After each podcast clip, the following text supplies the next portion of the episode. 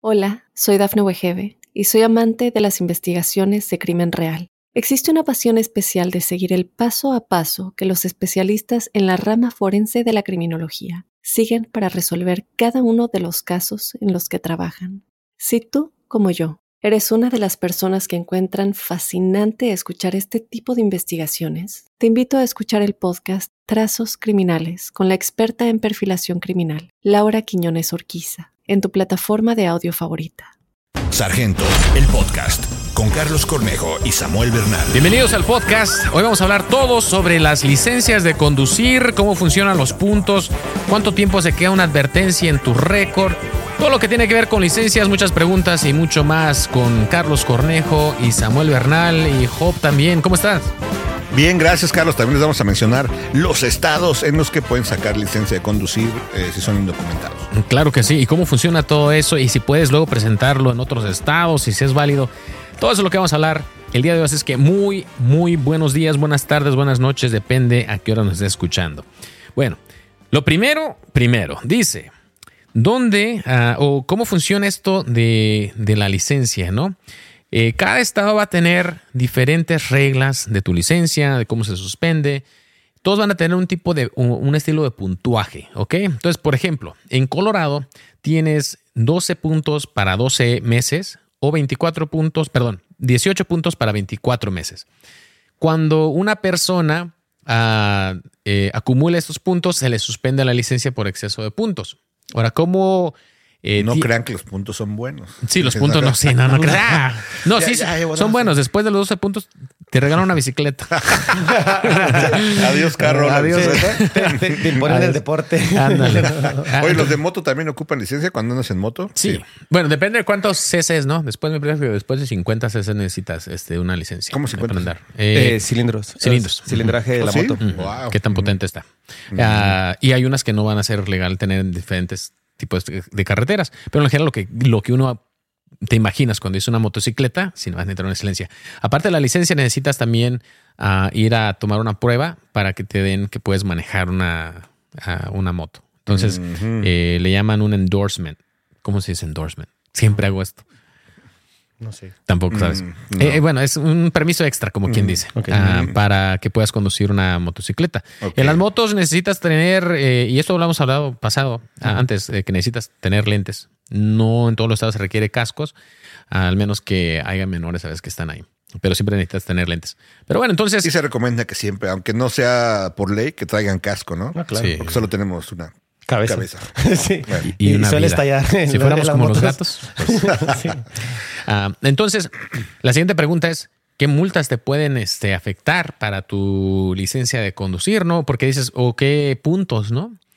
En Colorado, y les voy a explicar ahorita después de Colorado, les voy a explicar de Texas, les voy a explicar de California, pero empezamos con Colorado. Después de que ah, cometes una infracción se- y eres convicto de ello, se te aplican los puntos de tu licencia.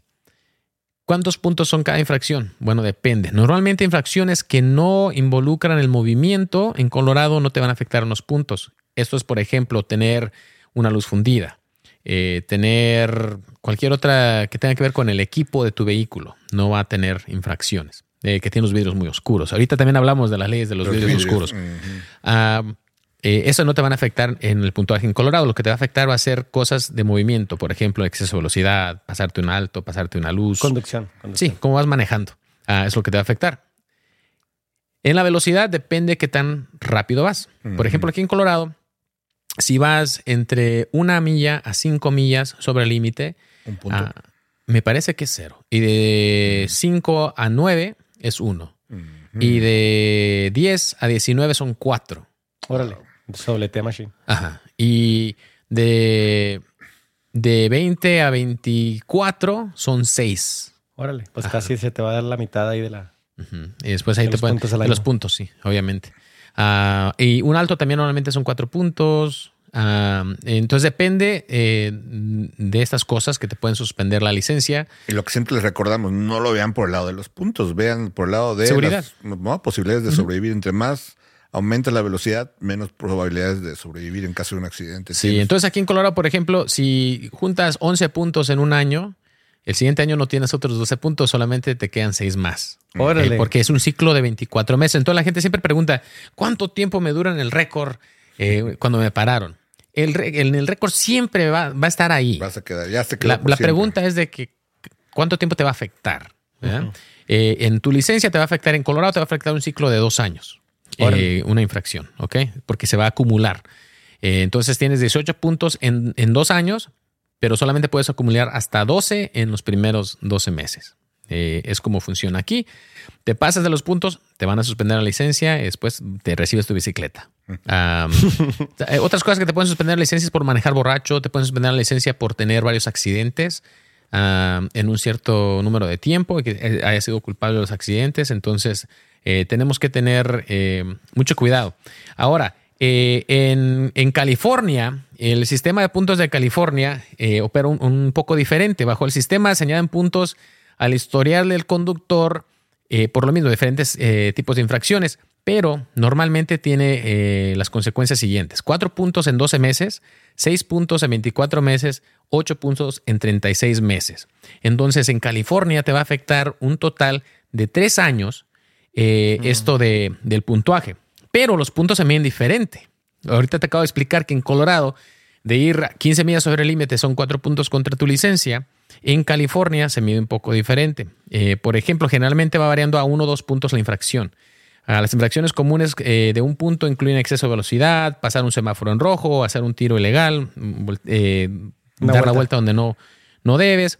Y las ofensas más graves son como irte de un accidente, conducir bajo la influencia del alcohol ah, o, o manejar de una forma así, este, reckless, así temeraria, así en la carretera. Eh, y eso típicamente resulta en dos puntos. Desbocado. Entonces, ah, el acumular esos cuatro puntos en 12 meses no es igual que en Colorado. Y es por eso que tienes que, que poner atención eh, dónde ¿En qué estás. estado y cuáles son las reglas ahí? Sí, entonces eh, dice que durante los puntos por infracciones típicamente permanecen en el registro eh, de conductor en California por un periodo de tres años, aunque las ofensas como DUI pueden permanecer por más tiempo. Y eso estamos hablando del ciclo que te vaya a afectar ahí. Luego la gente le llega, le sube el seguro de auto y dicen, es que me está enseñando que tengo tantos puntos. El sistema de puntuaje de tu seguro de auto es Distinto. irrelevante al Estado. Ellos están midiendo el riesgo. Un seguro está prácticamente eh, echándose una apuesta contigo, ¿no? De qué tan riesgoso es el que manejes tú, porque te estoy cubriendo por una cantidad, ¿no? Tú me pagas 500 dólares al mes y yo estoy dispuesto a cubrirte hasta 100 mil dólares en daños o etcétera, ¿no? Entonces, ¿qué riesgo? Una persona eh, van midiendo su riesgo por cómo va manejando. Entonces, normalmente dices, ah, voy a exceso de velocidad, chido. Me salió en Colorado una multa de 15 millas sobre el límite, va como a 169 dólares más o menos, 170 pone.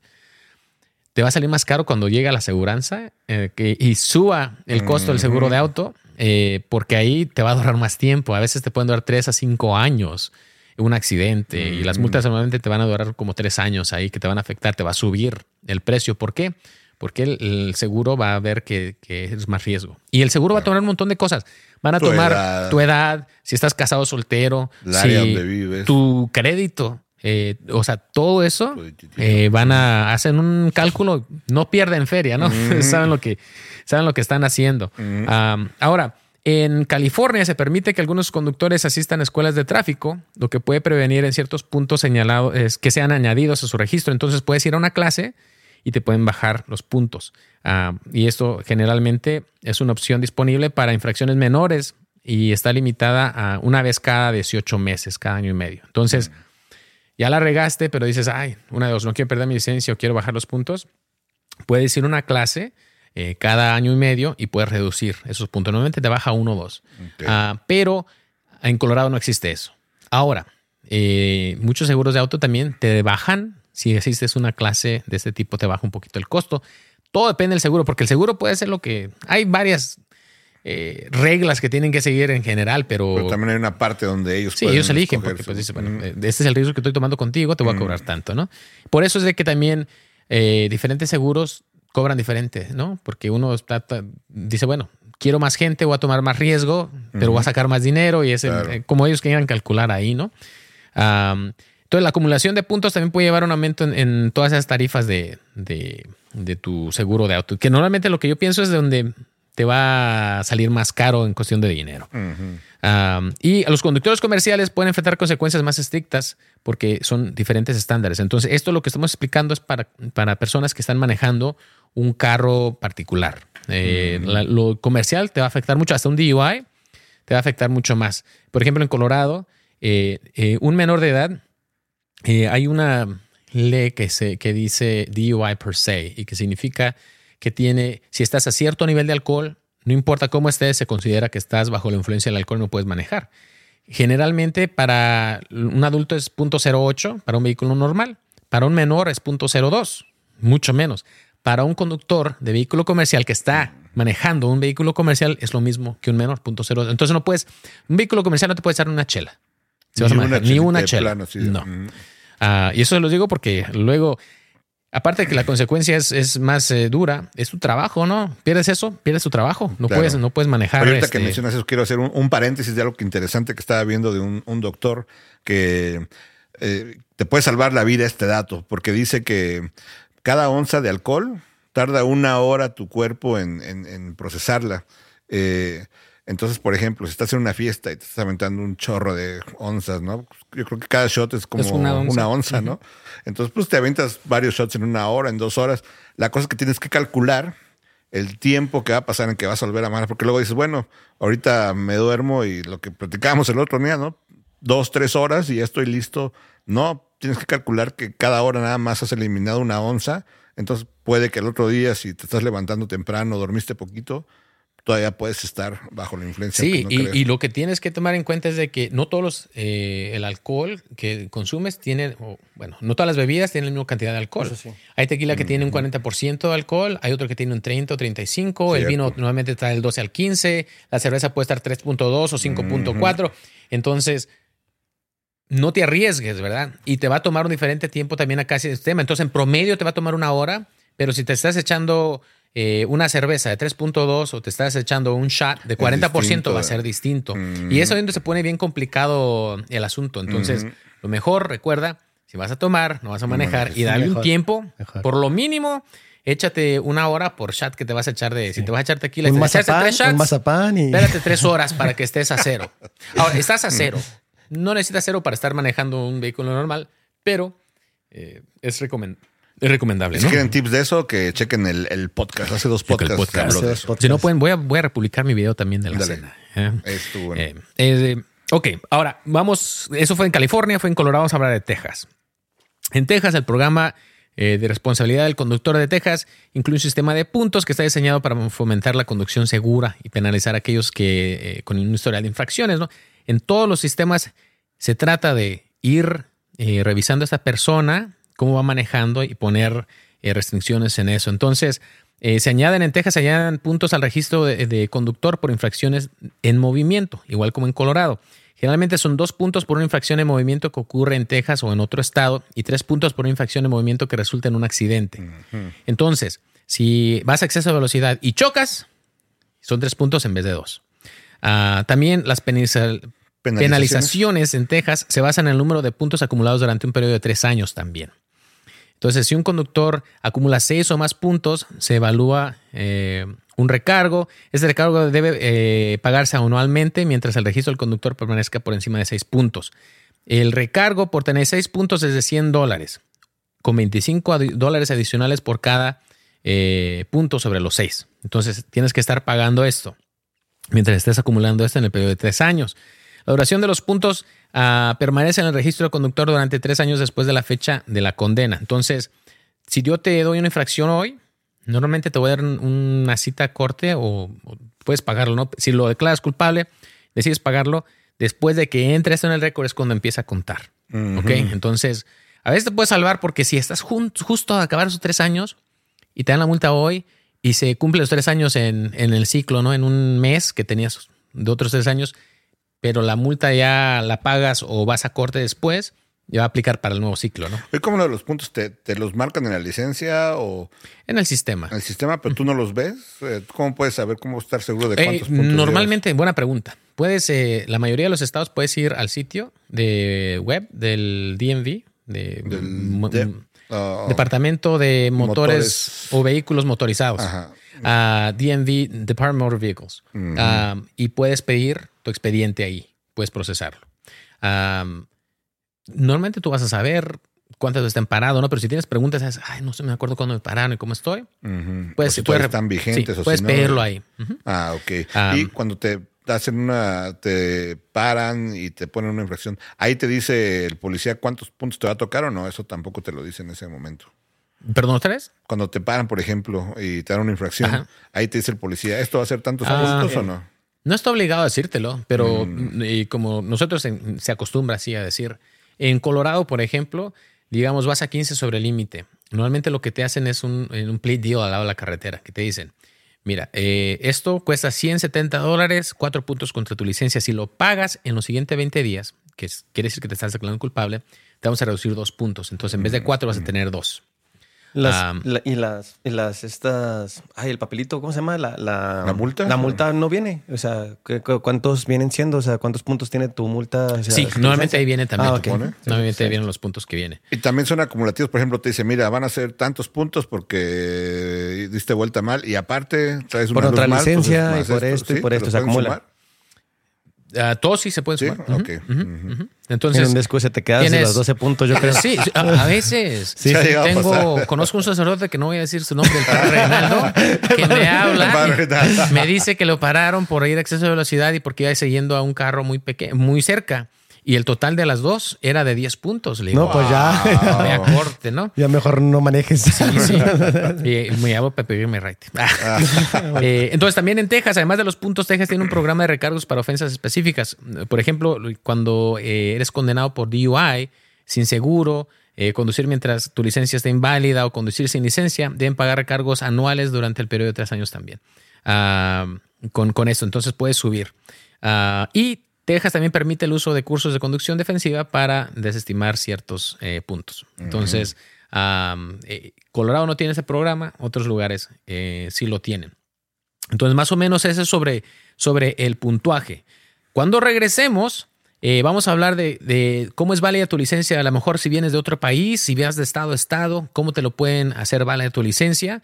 Ah, y vamos Si a hablar son válidas las licencias internacionales. las licencias internacionales. Todo eso vamos a hablar cuando volvamos. Hola, soy Dafne Wegebe y soy amante de las investigaciones de crimen real. Existe una pasión especial de seguir el paso a paso que los especialistas en la rama forense de la criminología siguen para resolver cada uno de los casos en los que trabajan. Si tú, como yo, eres una de las personas que encuentran fascinante escuchar este tipo de investigaciones, te invito a escuchar el podcast Trazos Criminales con la experta en perfilación criminal, Laura Quiñones Orquiza, en tu plataforma de audio favorita.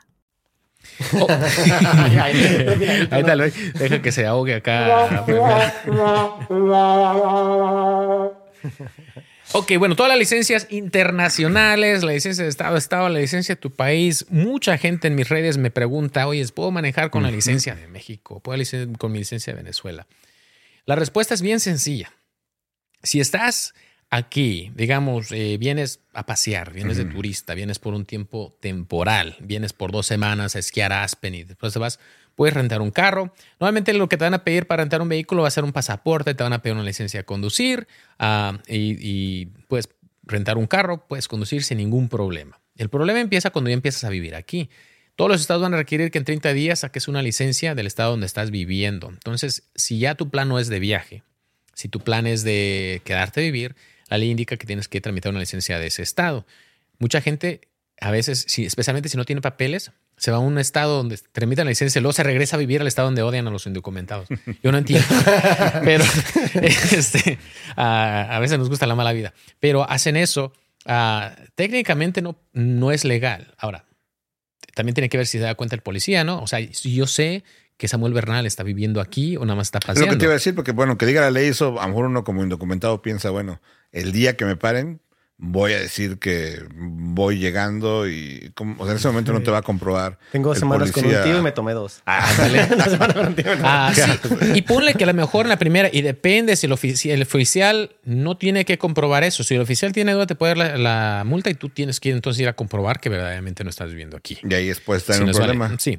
Y lo otro es de que, bueno, si, si no, pero te dan una multa por exceso de velocidad, digamos que te perdonan la licencia, pero ya va a quedar un récord que te dieron multa, ¿no? Entonces te vuelven a parar a decir, oye, no me digas que vienes aquí de vacación. No es que sea imposible, hay gente que viene de vacacionar. Y eso una vez me mandaron una pregunta hace recientemente también, que dicen, oye, yo estaba de vacaciones, me pararon, me dio una infracción, ahora ya estoy de vuelta en México, ¿qué hago?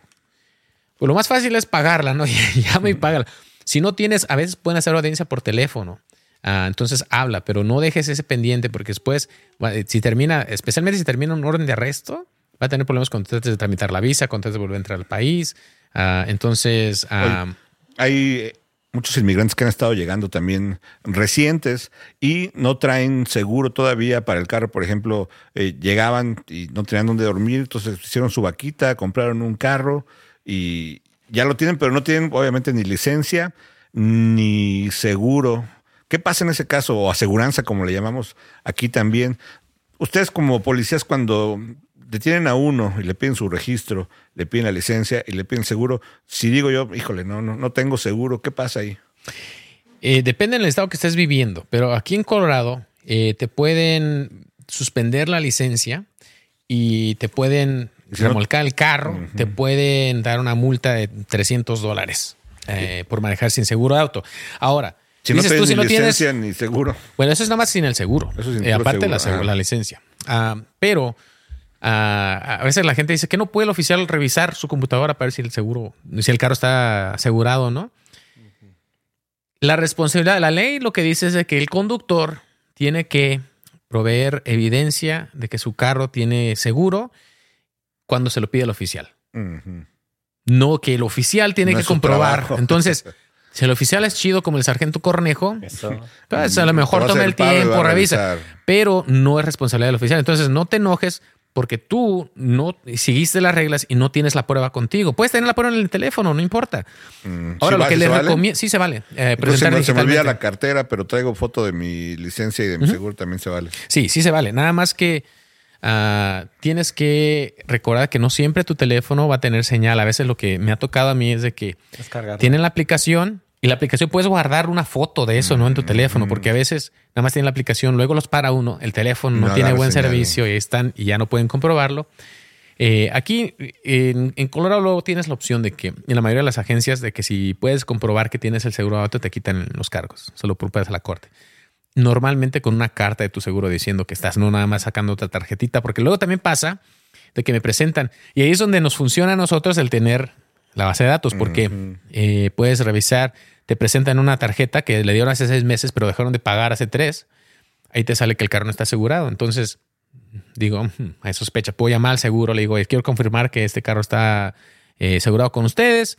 Y, y resulta, no, eh, la, la póliza la cancelaron hace tres meses porque por falta de pago. O bueno, ahí está su multa. Ah, Ándale. no, por robo de carro. Entonces, más o menos así funciona esto del, del seguro. Ok, pero cosa que si no traes ni seguro ni licencia, ¿te pueden quitar ahí el carro o te arrestan o qué pasa? Depende de dónde estés. Ah, eh, en Colorado hubo un caso ah, en, en la Corte Suprema que, del Estado donde restringió un poco más el hecho de que se pueden llevar tu carro por cualquier motivo. Antes me veías mal y me iba tu carro. O sea que te lo llevabas como por la razón que fue sin licencia, por no tener, eh, especialmente no tener el seguro. ¿Ya no se le llevan normalmente. al corralón? En sí, el carro no puede transitar si no tiene un conductor válido, con licencia válida o seguro de auto. Entonces, o a lo mejor le faltan otras cosas, ¿no?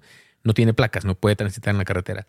El, el oficial generalmente se lo va a poder llevar, pero depende cómo te estaciones. Si estás en un lugar donde estás obstruyendo el tráfico, si estás parado cerca de las vías del tren, si estás parado en un puente, si estás parado de cualquier forma de que estés impidiendo el flujo del tráfico. Si te estacionas, si estás en un estacionamiento, depende, a veces que los del negocio no quieren que te quedes, pero si no estás obstruyendo nada, tu- el oficial aquí en Colorado no debería llevarse tu carro.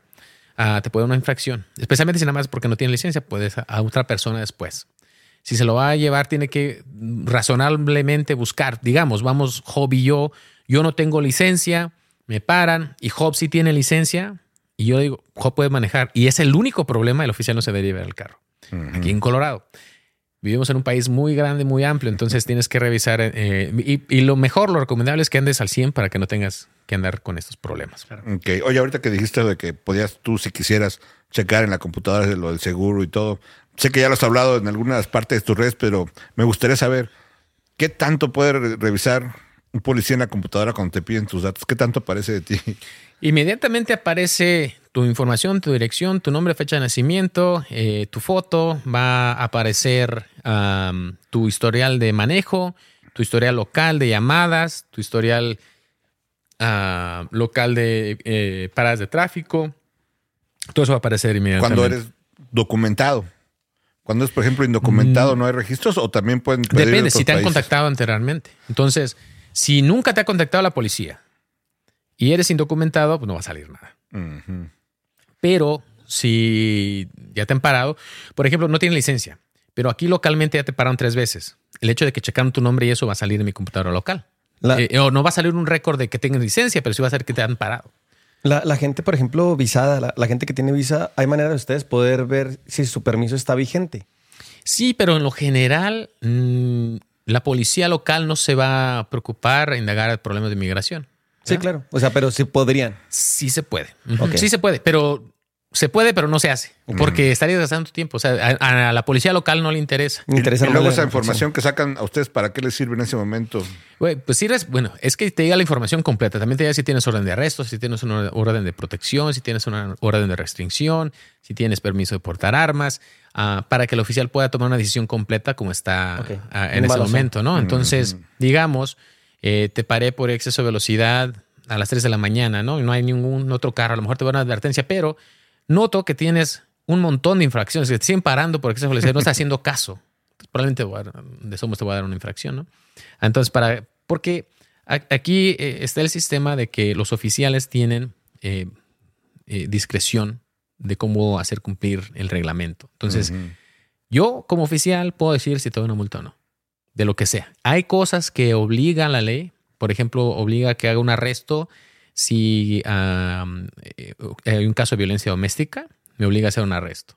Si hay violación de una orden de protección, me obliga a hacer un arresto, mientras haga evidencia suficiente para que. Como que lo están caso, ¿no? buscando esta persona. Pero tal- me obliga, Ujú. no me deja no hacer un arresto. Todo lo demás, el oficial puede arrestar, puede darte un- una citación a corte, puede darte una advertencia. Entonces, en este caso es lo que más o menos sale en, en los casos de, de cuando te paran. Entonces, te va a salir toda esa información y ya tú decides qué hacer con ello. Ahora, tu historial criminal no, no va a salir instantáneamente. Va, el oficial tendría que am, Indagar más ahí. Sí, normalmente va a pedir un historial y vas a decir, ah, te van a preguntar, ¿para qué lo necesitas? ¿No? Digamos, eh, te detuve y tienes un arma de fuego y quiero indagar si puedes poseer un arma por tu historial criminal. Una persona, eh, ahora ha cambiado la ley un poco en Colorado, pero todavía sigue que si has cometido crímenes graves contra personas, eh, es ilegal que puedas poseer, después de que fuiste convicto, poseer armas o si tienes una orden de protección. Entonces, puede. Lo otro es de que, por ejemplo, un DUI, después del tercer DUI en Colorado se convierte en un crimen mayor, pero la forma de ponerte ese cargo necesito saber. Entonces, normalmente en el récord de manejo va a salir que fuiste, que tuviste cargos de, de DUI, pero no va a ser eh, lo suficiente. Vas a pedir entonces un historial criminal completo, donde te va a dar la fecha, el lugar y la disposición de todos los cargos que estuvieron con la persona. ¿Te ha tocado de que de repente paras a alguien y dices, no manches, este tiene más cargos que mi conciencia, ¿qué voy a hacer? Ah, me ha tocado a veces que historiales hasta 45 páginas, ¿no? De Oh, oh, ¿En serio? acá? Sí, Uno sí. tras otro. Sí. Y ya, pues, nomás pones la mano en la pistola. Y a veces también eh, la gente que, que vive en la calle muchas veces es contactada tan regularmente con la policía que también a veces son simples cargos de, de desorden público, de intoxicación pública, de peleas, ese tipo de cosas, ¿verdad? Pero hay criminales que sí, o sea, que dices, ay, no manches, este... ¿Quién me acabo de Y luego ni te das cuenta porque a veces nos arrestas y eso es todo amable y checas el récord y dices, oye, ay, güey. Y Es tú un lo matón muy amable y... Sí, Mm. sí. Por, ejem- Psicópata. por ¿no? ejemplo, si, si yo, por ejemplo, cometo una mm, exceso de velocidad, por ejemplo, en Kansas, hace, no sé, 10 años, Y ahorita eh, me puedo, puedo checar, por ejemplo, aquí el, el oficial de Colorado te puede checar. Decir, oye, tuviste una en Kansas hace 10 años y te aparece la multa y te aparece todo Sí. completamente el registro. Ah, mira, normalmente te va a salir lo que está en Colorado, el, el récord de Colorado. Lo puedes pedir a Kansas que te lo manden, pero ya necesitas una razón. Ah, ok. Porque Eso estás es a lo lidiando con las cosas de aquí de Colorado. Eso era lo que me refería. Pues lo me otro restaba. también, el seguro de auto normalmente te va a salir aquí en Colorado, lo que, lo que tienes en Colorado, pero digamos, tienes un vehículo de Texas, yo no voy a poder eh, ver si tu carro está seguro. Entonces, ahorita viene todo esto de, de las fiestas, ¿no? Fin de año, comienzo de año, mucha gente está viajando. Asegúrate de tener la prueba de seguro de auto contigo, porque cuando estás viajando y ya entras a otro estado, va a ser más difícil que el oficial, aunque quiera ser chido, pruebe que tengas el seguro de auto. Entonces, además de manejar con cuidado, ten todos tus documentos en orden. ¿ok? Cuando volvamos, vamos a hablar de las licencias internacionales, un poquito más de eso de que, que- que puedes manejar en un estado, otro estado y cómo te afecta eso. Ah, y seguimos la plática de eso. Aparte Y también, también, tenemos, eh, vamos a decir, los estados donde pueden tramitar una licencia de conducir si son indocumentados. sale. Hola, soy Dafne Wegebe y soy amante de las investigaciones de crimen real. Existe una pasión especial de seguir el paso a paso que los especialistas en la rama forense de la criminología siguen para resolver cada uno de los casos en los que trabajan. Si tú, como yo, eres una de las personas que encuentran fascinante escuchar este tipo de investigaciones, te invito a escuchar el podcast Trazos Criminales con la experta en perfilación criminal, Laura Quiñones Orquiza, en tu plataforma de audio favorita. Vale.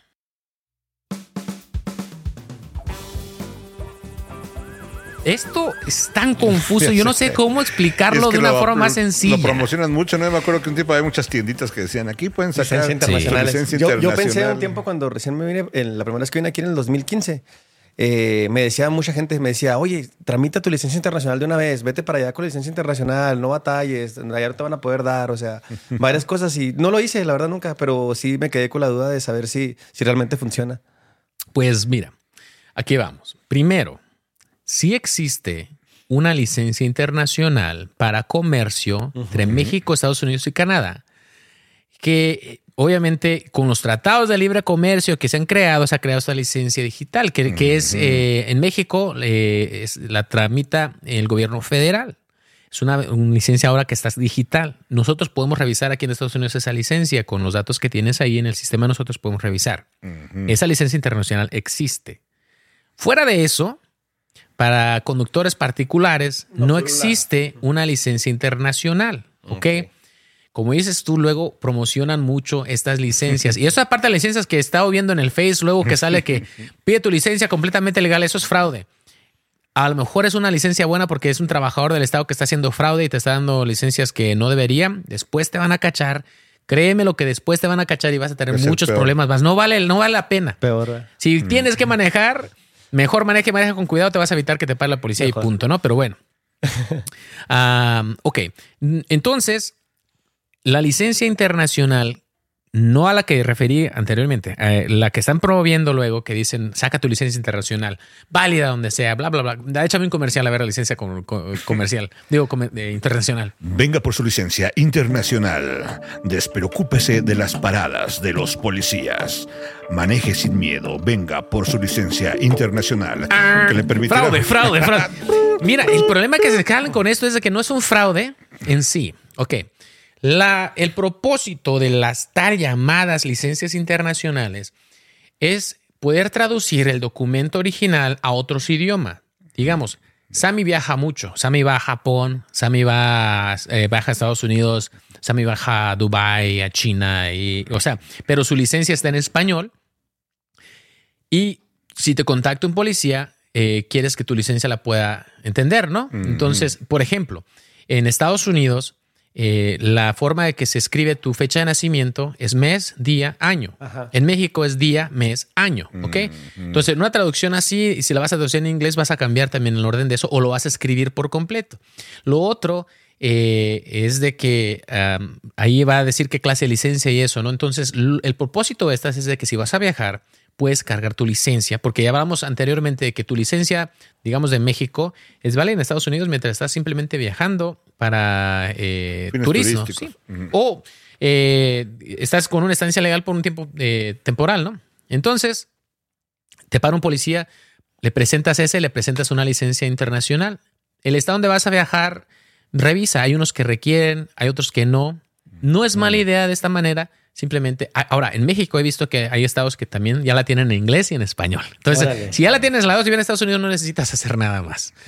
Pero ah, ese es el propósito de una traducción de tu licencia a otro idioma para que si te contacta un oficial que habla el idioma del que está traducido puede entender tu licencia. Más no es una Más no es una Que licencia. funciona en todos los países. Sí, o sea, no es una licencia, es Ajá, una traducción de tu traducción. licencia. Mm. Entonces deberías cargar tu licencia y esta otra como eh, tal. Entonces la venden como si pudiera nada más ordenar Claro, una licencia sí, y esta ay, la manejas donde Qué buena quieras. idea ¿verdad? con Ya sé, esta. Así Pues si fuera así de fácil, qué chiste, ¿no? Entonces la solución es que si tienes una licencia internacional, tienes que ir en tráiler a todos lados. Ahí en Walmart y con la familia todos en tráiler. No, es mi licencia internacional, traigo Sí. camión. Sí. Entonces, No yo no carro le recomiendo, la verdad, especialmente si estás viendo aquí, que lo, lo uses para eso. Ahora, ha pasado. Y luego es lo que pasa que se corren voces, ¿no? Tienes, lo único que tienes llegaste es tu- tener a personas que estaban acá con su licencia. Sí, mira, es lo que, Oh. eso es lo que pasa. Tienen la licencia internacional y ¿cómo se dice air quotes en español? Entre comillas. Entre ¿eh? comillas. Tienen licencia internacional, los para uno. Y eres bien chido como el sargento Cornejo. Y dices, ¿sabes qué? Saca tu licencia, te la voy a perdonar. Te voy a dar una advertencia. El oficial me valió la licencia internacional, ¿no? Oye, ve, saca una, a mí me valió. Tuviste suerte de que el oficial no te quiso dar una multa o no te quiso dar una infracción. No por eso te exentas. ¿eh? Entonces no vayas a regar que, porque luego a otro que paren, van a decir que fregas. Excuse me, what is this? Este, y ya no te van a, no te van a valer eso. Entonces, en verdad, la licencia que es válida es tu licencia de tu país, mientras esté vigente, mientras estés aquí temporalmente de turismo. Si estás viviendo, trabajando, estudiando en Estados Unidos, tu visa te va a permitir tramitar una licencia en el estado por ese tiempo. De hecho, te la van a hacer que sea válida solo el tiempo hasta que se vence tu visa Sí. y ahí ya no va a ser más.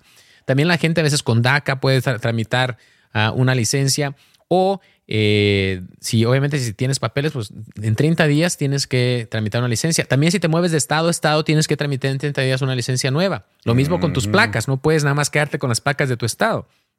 Tienes que tramitar algo nuevo.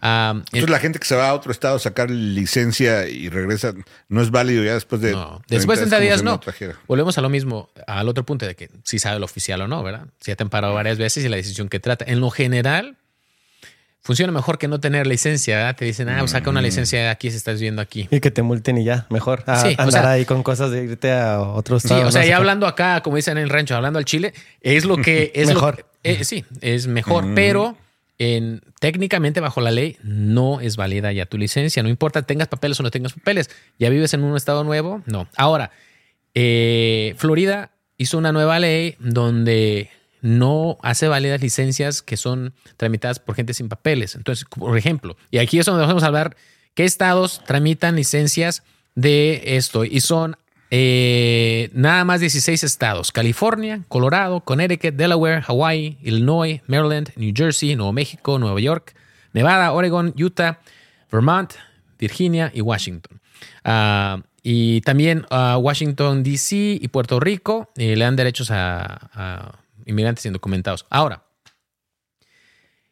eh, Florida dice que, pues, yo de Colorado puedo manejar en Florida con una licencia que no sea eh, tramitada bajo el programa de indocumentados. Entonces, si tu licencia está marcada porque no tienes papeles y te paran en Florida, eh, te dicen que te tienen que dar una multa. Eh, entonces, ahí es donde tienes que tener cuidado con esto, ah, porque no siempre va a ser válida. Pero si nada más lo mismo, si estoy yo, voy de vacaciones a California, puedo manejar en California con mi licencia de Colorado. Ahora, ¿qué pasa? Hace rato preguntaba a Job de que si tienes en otro estado un récord, ¿no? Lo que primero va a importar es el récord que tengas en ese estado. Entonces, diga, eh, la mayoría de los estados tienen una. Permítame un segundo aquí. Una forma como de compartir información con otros estados. Sí. Eh, es un, ah, un, un compacto. Un disco compacto. Oh, ¿De qué canciones? Eh, eh, esos estados comparten información de lo- los puntos y el estado de la licencia. Entonces, hay personas que pueden tener ah, una. Si te suspende la licencia Colorado, porque viniste de vacaciones, andas borracho y te quitan la licencia, y tú vives en, en otro estado, digamos, vives en, en um, Texas. Texas, porque Colorado te suspendió la licencia, también te va a suspender tu licencia allá. Esa es parte de ese compacto. Ok. Ahora, hay estados que no son parte de este compacto. Es Alaska, California, Michigan, Montana, Oregon, Wisconsin. No están, no están, no firmaron el compacto. Entonces, tú puedes tener una licencia eh, suspendida en Colorado y una licencia válida de California. ¿Ok? Porque no son parte de ese. con- Todos los demás estados están. Entonces, si estás en, si te suspenden en Utah, también te van a suspender en Colorado. Pero si te suspenden en California, puedes tener una licencia de Colorado. Ahora, ¿cómo, Ah. aplica, ¿cómo aplica esto? A veces la gente se confía, dice, ¿sabes qué? Yo eh, voy a eh, voy a manejar en otro estado porque no tengo la suspensión. Ah, te puede afectar de todos modos porque te va a suspender aquí. Entonces se va a revisar primero el récord de Colorado. Dices, ok, en Colorado no tiene ningún problema, pero está suspendido en otro lado, no puedes manejar. Ok. Pero si en California está suspendido en Colorado no, en Colorado puedes tramitar. Ya después de que tramita la licencia. Porque si no, lo que te van a dar no va a ser por manejar bajo suspensión, sino por manejar sin licencia. Entonces, si no tienes licencia de California, sí puedes tramitar de Colorado. Pero ahora digamos, Y si te regresas a manejar a... a- Exacto. Digamos, vivías en Colorado, te suspenden, te vas a California y sacas una. Y luego vienes de vacaciones a Colorado a visitar la familia. Pero tu licencia en Colorado sigue suspendida, pero tienes una válida de California. Entonces presentas al oficial de Colorado una licencia de California, Ah, te aparece la otra, ¿no? te va a aparecer la suspensión en Colorado y es la que te va a importar porque estás manejando en Colorado. En Entonces no importa. Dices, sí, ah, pero mira, yo tengo licencia de California. Estés de Vale. vacaciones Al- y lo que sea. Te van a aplicar este. ¿Ah, sí? ¿La hurracarrana? Sí, La hurracarrana. Un pierrotazo directo al Cora. Eh, entonces, así es como funciona Oye, este. y en, tu, en tu opinión, ¿crees que sería, basado en tu experiencia, es mejor que la gente ande con licencia? Como que todos los estados deberían de permitir licencia a indocumentados. Absolutamente. Y la razón es, no tiene que ver nada porque les tenga cariño a Claro, gente que viene de otro, tengas- sino por cuestión de seguridad. La gente va a manejar, ¿ok? Entonces, es mejor que tener gente que esté documentado cómo está manejando, que le hiciste una prueba de manejo, que le hiciste un examen de manejo, ah, que, que puedes sacar un seguro de auto, que puede registrar un auto. A todo eso, en vez de andar sin placas, andar sin seguro de auto, ah, es más peligroso. Entonces yo creo que por razones de seguridad pública es Ujú. mejor que, que den papel. Yo sé, a mí me encantaba sacar ese punto en, en debates contra, contra antiinmigrantes que no querían que les dieran licencia. Decía, bueno, claro que ayuda a todos, a todos les conviene, ¿no? Le conviene en primer lugar al, al inmigrante porque, oye, eso de tener una identificación válida. Consta que saben manejar, para empezar. Justo, ¿no? Para empezar, bueno, sabes manejar, ¿no? Porque tienes y licencia. es justo, ¿no? Porque te puedes identificar. Y a los que son antiinmigrantes también les conviene, porque pues, como dices tú, es más, es más orden, ¿no? Hay más orden si hay una forma de identificarlos y de tenerlos registrados a que no sepas nada. Sí, entonces yo, en mi opinión, eso tiene que ver. Cuando volvemos otra vez, vamos a hablar de lo que son los vidrios oscuros Ajá. eh, y todo lo, lo que tiene que ver más con conducción. Y también si es ilegal andar orinando en público, decía Sammy. Y también si alguien se enoja y le dicen groserías a- al policía. policía. Ahí volvemos. Hola, soy Dafne Wegebe y soy amante de las investigaciones de crimen real. Existe una pasión especial de seguir el paso a paso que los especialistas en la rama forense de la criminología siguen para resolver cada uno de los casos en los que trabajan. Si tú, como yo, eres una de las personas que encuentran fascinante escuchar este tipo de investigaciones, te invito a escuchar el podcast Trazos Criminales con la experta en perfilación criminal, Laura Quiñones Orquiza, en tu plataforma de audio favorita. ¡Ea! ¡Ea! ¡Ea! ¡Ea! Ah, ok. Vamos a hablar sobre las ventanas. Eh, primero en Colorado. Eh, las la ventanas gente oscuras. le encanta andar con vidrios polarizados. ¿Sabes qué? La neta. yo A mí pensando me da coraje cuando son vidrio polarizado por adelante, porque luego vas acá manejando y ya sabes, quieres aventar la mirada así de, ay, ¿por qué te metiste así? Que volteas y no ves nada. Entonces, Sí, "Guau, ahora te puedo ver la Yo traigo, cara. yo, yo ¿Ves traigo una, reflejo? yo- yo traigo una franja nomás. el- No tengo todo polarizado la parte de enfrente, nomás en la Ah, parte de arriba traigo una la franja sí te vimos, sí te vimos la franja. Sí, me dio la franja cuando me agaché feo, no, no, pero. Parecía la franja de sí, Gaza. Sí, sí está chido porque bombardeada. no me ven. franja no me ven la cara de perdido. Ándale. No me ven pura barba. ahí. Eh, bueno, en Colorado, vamos a hablar primero de Colorado. Colorado tiene eh, el, el reglamento sobre los vidrios oscuros de que todas las ventanas, incluyendo este, la ventana de atrás, tienen que estar por lo menos 27%. Que, quiere decir que el 27% de la luz puede en- entrar a tu ventana. Estás prácticamente hasta el 27%.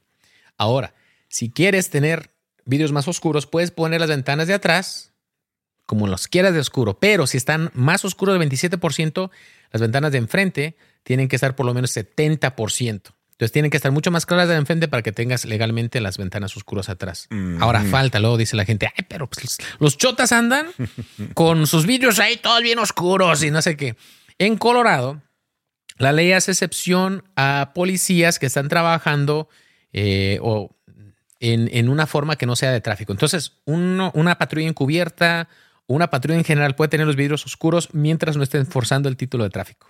Entonces, si las tiene así oscuras, no debería estar parando carros por infracciones de tránsito. Eh, Lo que dice la ley. ¿No debería estar parando carros por lo de los vidrios? oscuros? Prácticamente, sí. Ajá. Entonces, sí le da una excepción a la policía con eso, pero no en general. Y no debería. Entonces, cuando uno ve autos con todos polarizados y no ve, eso no es. Yo hice, teníamos una patrulla que llegó de fábrica con los vidrios oscuros y yo ordené que la fueran a, a poner porque la estamos usando para tráfico y no podías, bajo la ley, aquí en Colorado no permite que las patrullas tengan los vidrios más oscuros de lo permitido si están enforzando la ley de tráfico. Ahora, si están enforzando otras cosas, no hay Eh, problema. es como si un policía te quisiera multar con unos foco pre- fu- fundido y tú lo traes Llega también. La Mira, de mí está no vas a hablar así.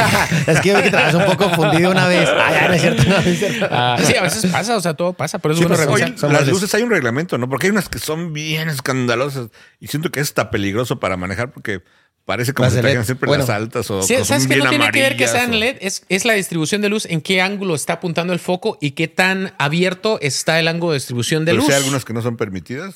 Pues sí, debería. de- eh, hay a cierta distancia que no tienen que de- in- intervenir con la vista de otros conductores. Me parece que 500 pies. Entonces tiene que ver con el ángulo.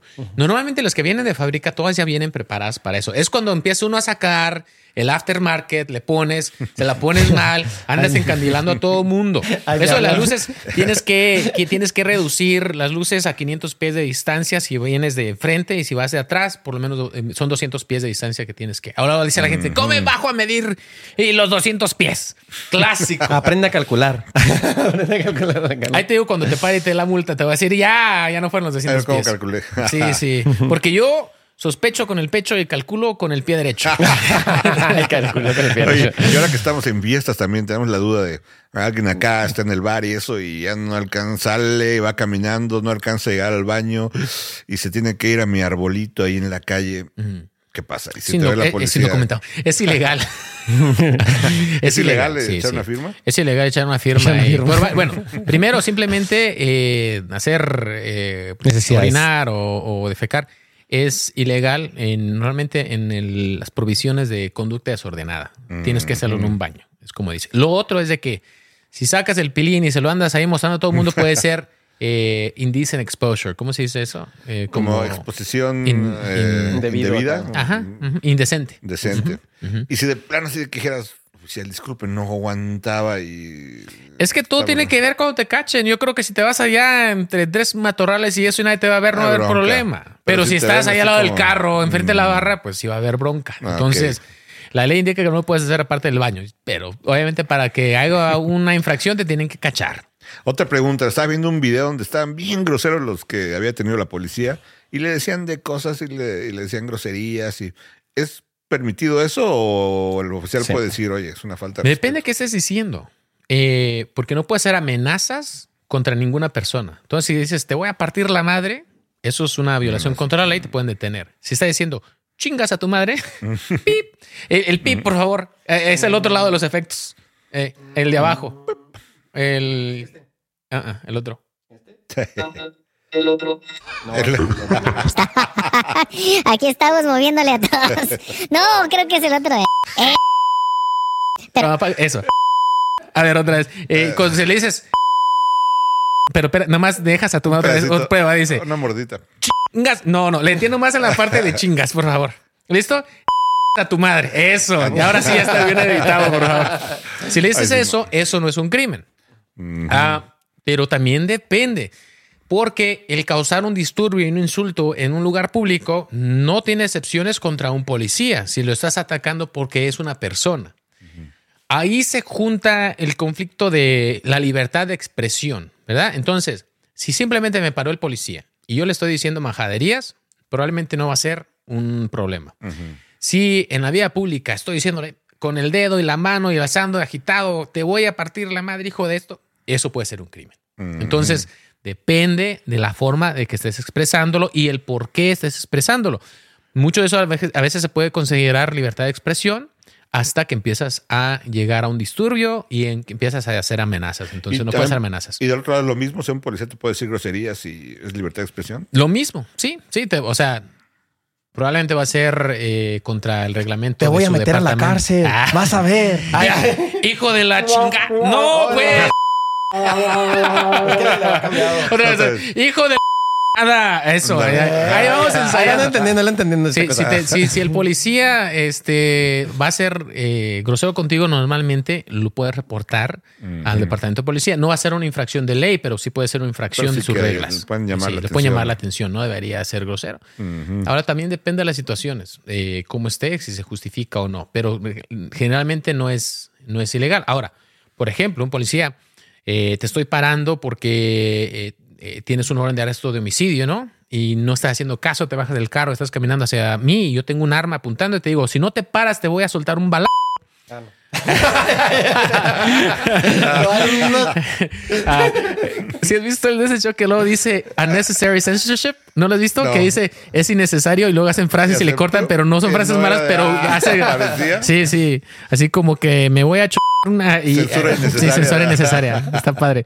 Ah, en- entonces, eso sí es una amenaza, pero no sería contra la ley porque el oficial te está avisando lo que va a hacer porque no está siguiendo sus instrucciones. Entonces, eh, hay, hay una gama ¿no? de, de cosas. En lo general, simplemente decirle una mala palabra. Digamos, un oficial está parando a alguien, tú pasas alrededor y dices, hey,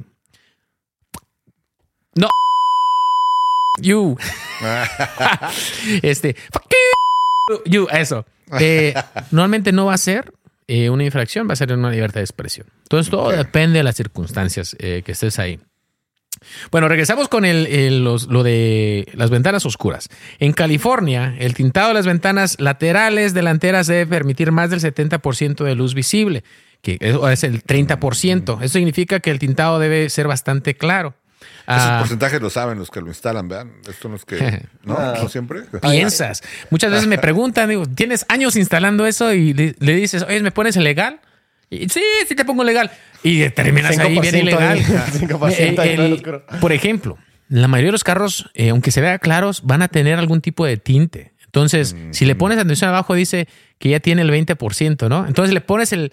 eh, o que está al 70%, que deja 70% de luz, que es bastante claro, deja el 70%. Ahora, le, le aplicas el de 50%, ya no estás a 50% de luz, ahora estás a 35%. Y es a veces donde, porque no hacen buena matemática. Y un saludo porque quiero que me pongan videos oscuros, ahí pronto voy a ver a ver qué shop encuentro. Pero ah, tienes que poner atención a eso. Entonces, en California, las, las ventanas eh, laterales delanteras deben permitir el 70% de luz.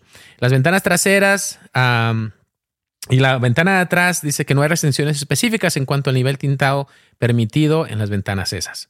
Ah, colores permitidos, y eso también aplica acá. No se, se prohíbe el uso de tintes de colores ámbar, rojo y azul en, en el tinte de, las ventanas. de policía. Ah, también en Colorado, entonces no puedes poner, eh, por ejemplo, un tinte que sea que parezca espejo eh, o que cambie la percepción de colores. Ah, ahí, entonces, en el parabrisas solo se permite la franja superior del parabrisas. La franja no debe exceder de 4 pulgadas. Eso en, Colorado. Y en, en, ah, en California también. Y luego no le puedes poner eh, letras. Luego, ¿qué dice? No, Michoacán. Ah, yo le quería poner Figueroa, acá Figueroa. Power. Adelante, adelante está prohibido. Adelante está prohibido. Atrás ponerle. llevarlo. Ah, bueno, atrás atrás está bien, Ahí sí ven un- ahí no. ven un carrito que dice Figueroa atrás. Ahí. Qué nacos. ya sea. No, no es cierto acá. Ah. El pichurri acá. ¿cuál- ¿Y cuál es la razón de, de eso? ¿Por cuál, ¿Cuál es la razón de que no, no debe ser tan poco visible? Yo no escribo la ley, Samuel. Ah, no, no. de- Bueno, yo creo que lo que, lo que sí. Si has manejado un carro con vidrios oscuros en la noche, Sí, sí. Ahí está tu respuesta. Mm, especialmente si estás manejando una ah, ciudad, en una ciudad, en una eh, área urbana donde hay muchos peatones en el fin de semana, están cruzando, la- no lo vas a ver bien. Entonces, para poder tú ver claro, por eso Un animal. te perti- luego, casi todos permiten que las, las de atrás estén bien oscuras mientras las de adelante estén claras, porque el propósito es de que el conductor pueda ver claramente a ambos lados, eh, a su alrededor, para, para poder Mm, manejar mejor. Yo pensé que era porque querían ver lo que estaba pasando. Yo- yo- adentro. yo- Pues, eso es un beneficio secundario. Ah, pero sí, pero sí. sí. Yo en mi defensa, yo sí polaricé. No, bien- no queremos bien- saber tu defensa. Ah, bien, bien oscuro la parte de atrás del carro, porque el carro, como está chaparrito, las trocas aquí están bien grandotas todas y me echaba la luz directo, Sí, to- to- to- ya totota adentro que andaba manejando y el retrovisor y todo lo demás, sí te encandila. O Pues- sea, en, ese- en esa cuestión. Así, así es como, así es como pasa, como sucede. Entonces, ah, el- los fabricantes de- del, del tintado eh, deben certificar sus productos, eh, cumplen con las normas estatales en California. Entonces, eh, tienen que hacer de eso. De hecho, aquí en Colorado hay una ley que prohíbe a una persona instalar, a un negocio instalar eh, el tinte prohibido. Pero, pregúntame cuántas El veces. tinte prohibido. Ay, se ve macabro, ¿verdad?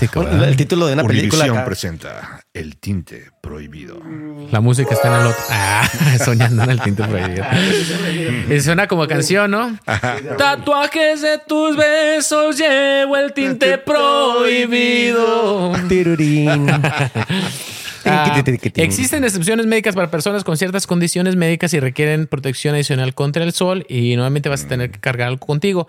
Si el oficial, ahora no te pongas a pelear que no, es que yo lo requiero porque a mí me quema mucho el sol. No me quema mucho el sol. ¿Qué mamás Si la te- luna? si- ándale. mamá la luna.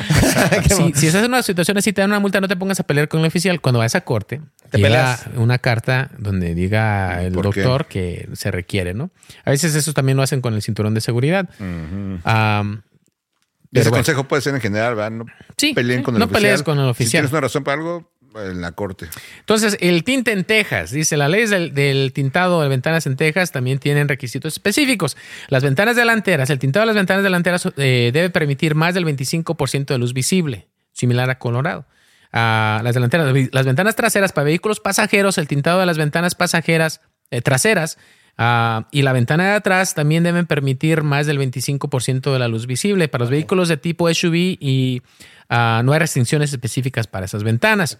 Los colores permitidos, Texas no especifica restricciones de color para el tintado de las ventanas. Eh, en el parabrisas, el tintado del parabrisas está permitido solo la franja superior y no debe exceder más de 5 pulgadas hacia abajo del borde superior. Entonces, algo muy similar. Casi en todos los estados va a ser eso. De 4 a 5 pulgadas es lo que se va a permitir.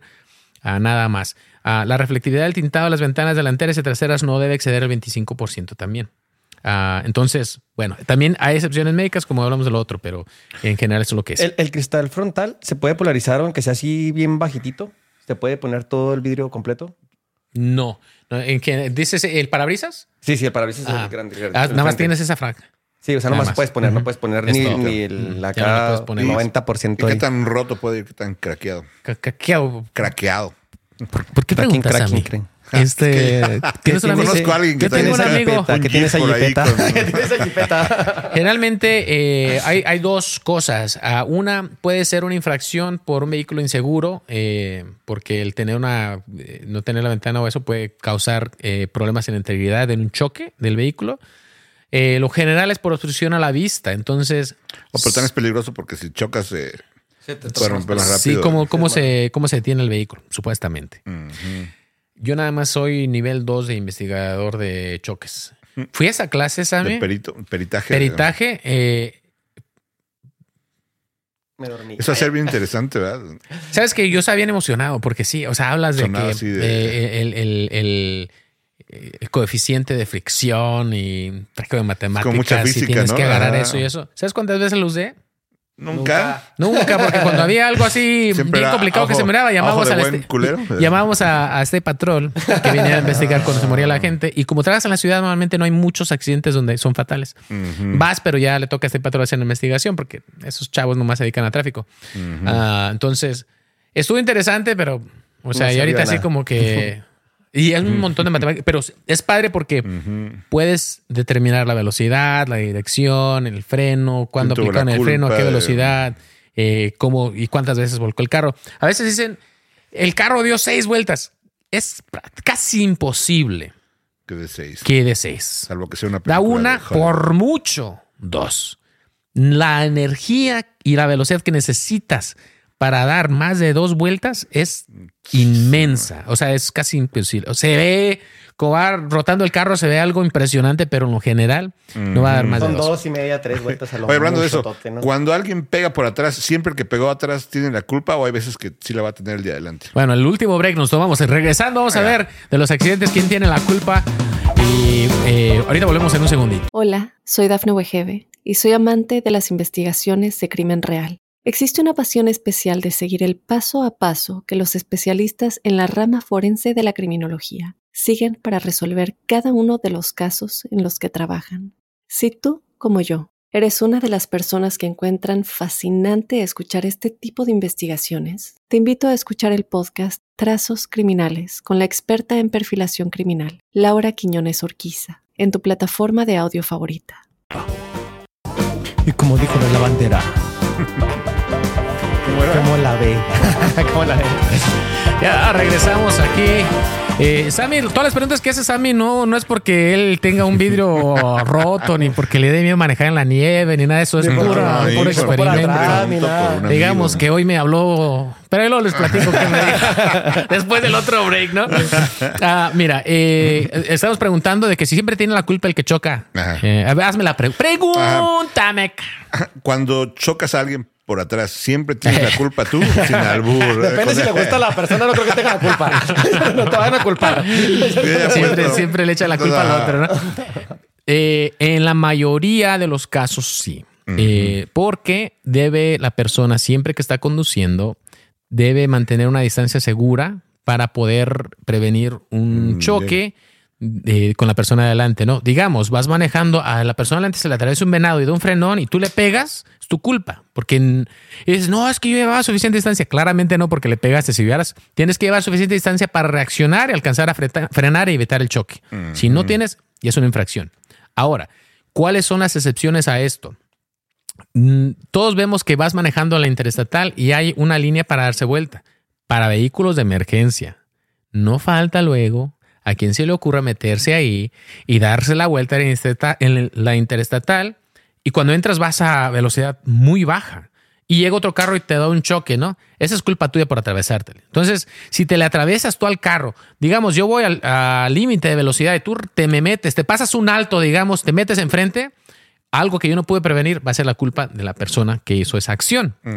Eso pasa muy raro. La mayoría de los casos eh, vas- y te van a, a dar una infracción por eh, lo que se llama seguir muy, muy cerca a otro Oh, vehículo. Oye, y en el caso, por ejemplo, de que está congelado el suelo, llevas bien tu distancia, pero aunque frenaste, el carro se te fue hasta adelante, ¿también es culpa tuya o...? Si el carro se te fue hasta dónde? Se te fue hasta donde estaba el de que enfrente que se paró. O sea, Ajá. si pierdes el resbala. control por la... ajá, ahí también tienes culpa aunque se haya resbalado por el hielo. Normalmente sí, ya depende del oficial, hay un poquito de descripción ahí. Eh, a veces dice uno, bueno, eh, recuerda que la ley indica que tienes que conducir y tienes que cambiar la forma que conduces con el clima. Entonces, digamos, el límite de velocidad es 75 millas por hora. Está un nevadón y está bien congelada la carretera. Tú no puedes ir a 75 millas por hora. Tienes que ir a una velocidad razonable. ¿Qué es una velocidad razonable? Depende. Suficiente para que no te estés resbalando y pegando a otros carros. Entonces, cuando vas y el límite es 25 millas por hora y te resbalas y le pegas a otro carro porque estaba resbaloso, quiere decir que tú estabas conduciendo porque si no estuvieras moviendo el carro, no chocara. A una milla por hora a lo mejor no chocas. A dos no chocas. Y a diez si chocas, bueno, entonces a ocho deberías haber ido, ¿no? Entonces, técnicamente sí es una violación por manejar sin la debida precaución y manejar muy rápido por las condiciones del clima. Ok, entonces, o lo otro es de manejar sin el equipo necesario. Si tienes las llantas muy gastadas, que es la, lo número uno que te va a causar que te andes resbalando, ¿no? La velocidad, cómo aplicas el freno y las llantas que tienes. Si tienes unas llantas así de tanque, no importa cuánta nieve haya, ¿verdad? Vas a, vas a seguir manejando. Si tienes llantas de nieve, si tienes cadenas o si tienes eh, las llantas así bien eh, desgastadas, pues vas a, vas a tener más problemas. Entonces sí puedes tener una infracción con eso. Y normalmente cuando State Patrol llega, eso de State Patrol no le perdonan ni a su madre ni a su abuela la fama, nada. es que es como los van criando, es su crianza. Uno de policía, así como que más comunidad, más, pues así, que sí, Sí, sí. pero vamos a ver qué diferencia estamos haciendo en la comunidad, ¿no? Es que vamos a, cómo vamos a actuar. No todo el mundo necesita una multa, a necesitar un recordatorio de que hoy es bájale. No, ya no, es de sí, que. Sí, y luego te preguntan. Si tu madre iba así, ¿le darías multa o no? Tú, sí, sí, sí, y sí, y sí lo hace. y hijos de su Es madre. como, es como en México ni a que el- el Jesucristo le la tránsito de perdonan. los federal de caminos, ¿no? Ah, O sea, que vas así, lo- no, el de tránsito, pues ahí te la perdonan, pero el federal de camino, no, olvídate, Es no, que el no, federal este es nos como mata que, y nos... Al cabo yo no vivo aquí, ¿no? Ah, sí, lo ¿Verdad? otro, lo otro que. comunidad. Pero sí, así en, en general todo lo que son State Patrol, Highway Patrol son más, este, más estrictos, se podría decir en ese tipo. Se podría justificar en el sentido de que, bueno, son vías también más peligrosas, ¿no? La- Bueno, no el, chiste es de que la ley está por algo, ¿no? Entonces, está bien que se haga cumplir, el cumplimiento de la ley está por algo. Eh, lo que pasa es de que todos a un momento vamos a comer- tener una infracción, ¿no? Entonces, ¿eres una persona que a cada rato está cometiendo infracciones o eh, es una te pasó por error, ¿no? Eh, a veces pasa un accidente donde el único daño es al carro del conductor eh, que está manejando. No chocó con nada más, pero salió, se volcó, dañó su carro, destruyó su carro, terminó lastimado y llega este patrón y ahí está tu multa también. Yo digo, bueno, ya tuviste suficiente con el hecho que perdiste tu carro y estás lastimado, ¿no? Y esa es la diferencia en filosofía, ¿no? En mi opinión personal digo, ¿qué más multa quieres que la que ya recibiste? Claro. Aquellos todavía te Que suman estén- Ahora, ¿qué haces cuando tienes una emergencia y a lo mejor tu mujer va a dar al bus o alguien está enfermo y necesitas llegar a un hospital? ¿Cómo puedes manejar? ¿Qué piensan ustedes? Hablarle a la policía para que te escolte. Yo creo que te pueden perdonar a discreción alguna falta si era un caso así. ¿Pero qué deberías de hacer? ¿Qué indica la ley? ¿Hay excepciones Avisar, para avisar. eso? Ah, No puedes hablar para sí. avisar. Voy a ir a tal parte porque traigo a mi señora acá. a punto Anda bien de dar a luz. A punto de dar a luz y voy a agarrarla el 70 y alcánceme. No, no se puede. con los intermitentes y. Ahí ¿Se puede? Les pregunto, díganme algo. ¿Qué piensas tú, Sam? No, no se puede. Yo creo que hay excepciones. O te la pueden perdonar. Yo digo en la ley, no en discreción, pero en No. la ley. ¿La ley te, da- No. te permite manejar de una forma diferente? No, no te, No. no te Job da dice que no. ¿Tú qué dices? Pues que no, tampoco. Aquí en Estados Unidos no te permite la ley, No ni a un oficial eh, Es exenta manejar que- de una forma de esa. Entonces Mm. necesitamos, eh, puedes llamar a una ambulancia. A veces digas, vives lejos de un hospital, quieres encaminar. Bien, también depende de qué forma esté lastimada la persona, ¿verdad? Ah, porque pues dar luz a veces a tu casa, mejor espérate ahí, para que en vez de dar luz en el carro, mejor en tu cama y llama a la ambulancia y si alcanzan a llegar, bien, y si no, tan siquiera estás en tu casa y no estás en tu bochito, a la mitad de la carretera, dando luz a tu bebé, ¿no? Entonces depende qué sea ahí. Si es una persona que se está desangrando, tra- trata de controlar el sangrado primero y llama, ¿no? Entonces puedes llamar, lo primero es llamar al 911 y que te den instrucciones ahí. Si es más recomendable, eh, dependiendo del tipo de herida que, que tenga la persona, la- a lo mejor puedes empezar a manejar y encontrar la ambulancia a la mitad del camino, pero no puedes manejar como loco. No puedes volarte los altos, no puedes manejar a exceso de velocidad. Sí, no te exenta nada de eso. ¿Por qué? Porque estás poniendo en riesgo a otras personas. Y luego, no, la mayoría de las personas no están preparadas para eso. Recuerda, tu estrés va a estar alto, tu adrenalina va a estar alto. No vas a estar haciendo las mejores decisiones. Si tú piensas que vas un poquito rápido, de seguro vas mucho más rápido por la adrenalina que tienes. Después terminas perdiendo el control del vehículo, chocando y ahora tienes tú un problema eh, de, de salud porque ya chocaste y quién sabe cómo está la otra persona. Entonces, si quieres dirigirte al hospital está bien, pero tienes que seguir las leyes de tráfico. Puedes a lo mejor pedir el paso, no hay nada, a lo mejor alguien te da, pero no puedes eh, quebrantar el reglamento de tráfico porque hay una emergencia médica. Para eso están las ambulancias, para eso están los oficiales. No, no, no falta el, el- el- yo creo que la persona nunca te tocó de que estás y no, es que necesito ir al baño, ya no aguanto. cosas. Sí, sí, sí pasa. sí Una pasa. vez paré un chavo y al último le di ticket nomás porque me cayó gorda la respuesta que dio. Era, eran como las 3 de la mañana eh, y iba en la calle principal, era el límite de 25 millas por hora y iba casi a los 50, casi a lo doble, ¿no? Pero no hay otro tráfico, nada más era él. Entonces lo paro y le digo, este, oye, pues, ¿dónde, ¿dónde con tanta prisa? Lo paro. Hello, sir. ¿Dónde vas con tanta prisa? Ah, en inglés, mucha prisa. Mucha prisa. Y me dice, ay, es que me ando haciendo. Ya había pasado como cinco diferentes eh, gasolineras. baños Digo, pues para, así le vas a dar hasta tu casa. Y le digo, ¿dónde vas? Iba a dos horas de camino. Le digo, oye, ¿y le vas a seguir así a llegar al baño de tu casa o qué? Porque acabas de pasar tres baños. Entonces ya no la creí. Dije, nomás porque le iba a dar la advertencia, por ¿no? chismoso. Más no puedo. Mm. Este, más. este, entonces, ahora, cuando para la policía, en general, este, ya en práctica, ¿verdad? Así hablando como gente, la mayoría de los oficiales, si te dan una multa, te dar una multa. Entonces, a veces cuando te portas chido, aceptas tu error, tienes más chance de que te den una advertencia que no, porque somos El oficial no está ahí para que tú le digas, ah, sí, me declaro culpable o no. Entonces, él ya te va a dar a lo mejor una multa, pero a veces el ser más honesto, en práctica, funciona mejor. Que cuando llegas y dices, ah, yo no contesto preguntas y esto lo otro, a lo mejor. Entonces tienes que hacer la decisión tú. ¿Qué riesgo tengo? A lo mejor el contestar preguntas voy a- me va a terminar deportando a Venezuela.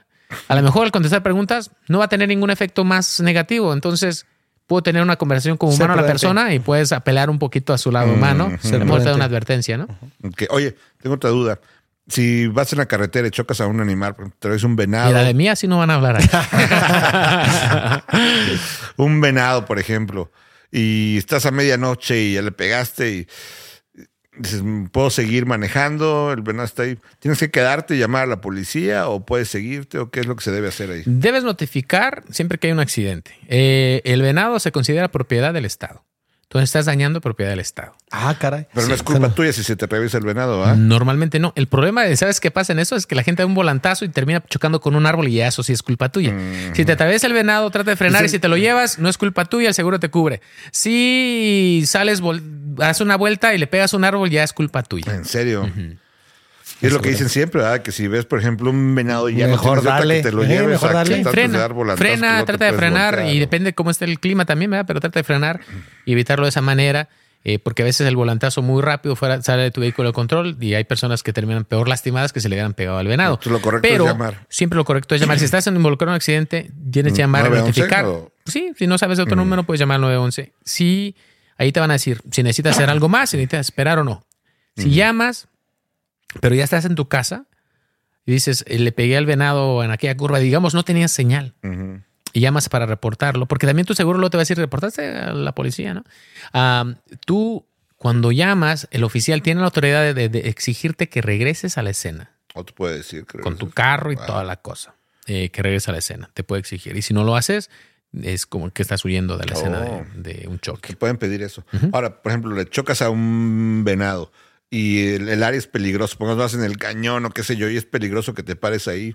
eh, te la perdonas si te vas más adelante donde estés seguro y ya de ahí le Eh, llamas. sí, sí, o sea, eh, es, es razonable Es el criterio, asunto. Y depende qué, ¿verdad? Si acabas de matar a alguien o no, ¿verdad? Pero, pero si es un, un choque menor, es mejor salirte y moverte donde estás causando más riesgo de otro choque, ¿no?